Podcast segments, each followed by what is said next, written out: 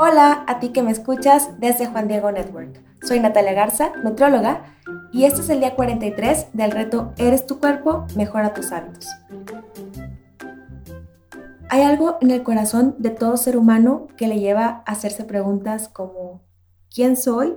¿Por qué o para qué estoy en este mundo? ¿Y cómo puedo sentirme pleno?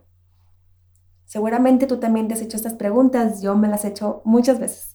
Aprender sobre la teología del cuerpo de San Juan Pablo II me ayudó mucho a descubrir un sentido profundo del cuidado del cuerpo.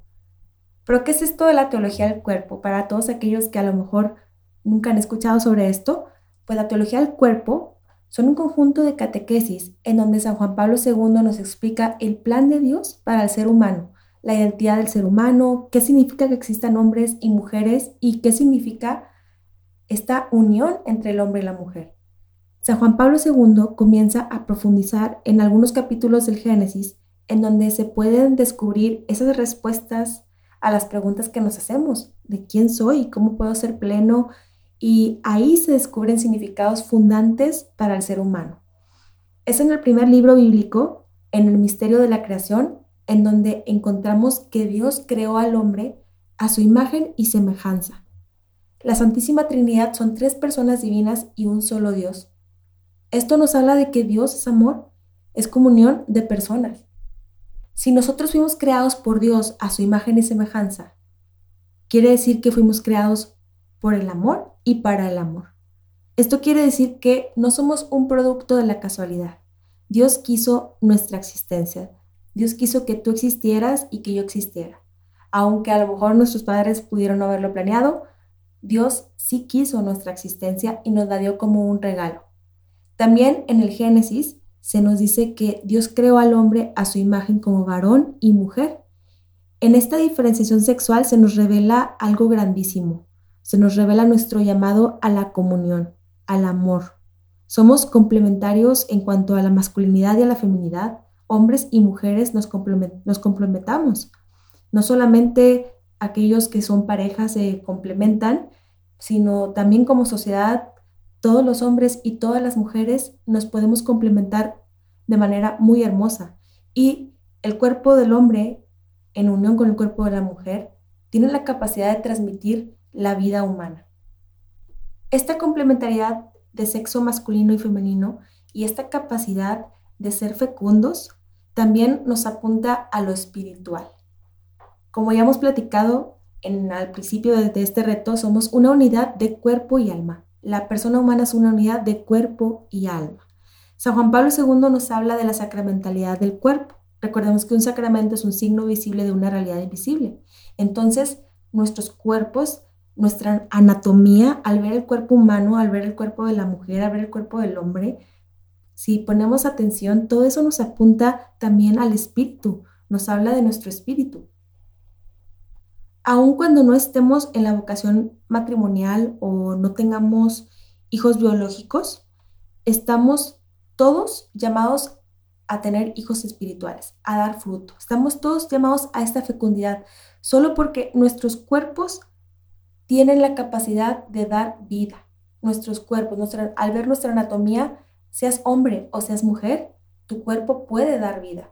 Entonces, esto, esta capacidad en tu cuerpo también apunta al espíritu y todos estamos llamados a dar. Y es ahí donde el ser humano es pleno, en la entrega sincera de sí mismo a los demás. Nunca el ser humano va a ser feliz siendo egoísta, viviendo para sí mismo. Es en la entrega de sí mismo a los demás en donde encuentra su plenitud. Y este llamado es para todos, en cualquier estado, ya sea en el matrimonio, en la vida consagrada, en el sacerdocio o también en la soltería. Todo ser humano está llamado a vivir esta vocación al amor. Y como somos una unidad de cuerpo y alma, y estamos llamados a lo grande, a lo, grande, porque Dios nos hizo todos únicos y repetibles. Creo que nadie podemos darnos cuenta de, lo grandioso que somos. No podemos llegar a darnos cuenta al 100% de todo lo que Dios ha puesto a nosotros y de toda la capacidad que tenemos, de todos los dones que tenemos. Entonces, cuidar nuestro cuerpo, pues nutriéndolo, cuidando de él, haciendo ejercicio, durmiendo bien, no maltratándolo, nos va a ayudar a ser la mejor versión de nosotros mismos.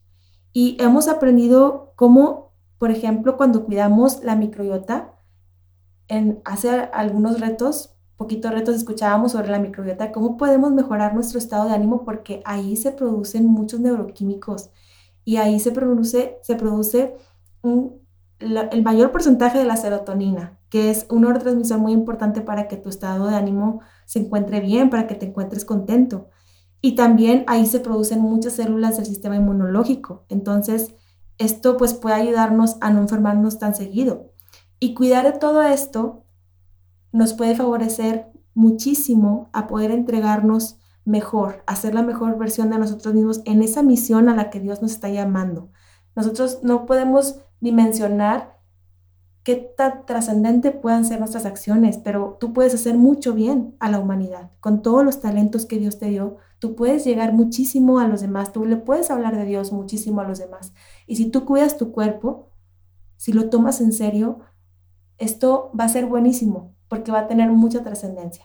Y aunque sabemos que todos también estamos llamados a cargar nuestra cruz, a ofrecerlo, de repente llegará la enfermedad a nosotros, nos visitará y entonces la abrazaremos y también nos podemos santificar con ella. Pero mientras estemos con la capacidad de cuidar nuestra salud, pues que en nosotros, en nuestra voluntad no quede, ¿verdad? El cuidar de nuestro cuerpo y ser responsables. Dios nos confió el cuidado de nuestra salud. Nuestra salud es un bien, es un talento y lo podemos cuidar y utilizar para dar muchísimo fruto. Y pues para el reto, te dejo de reto investigar sobre la teología del cuerpo. En tu correo te he compartido algunas cuentas de Instagram en donde vas a poder encontrar algo de material de la teología del cuerpo. Y nos vemos mañana para el siguiente reto. Que Dios te bendiga.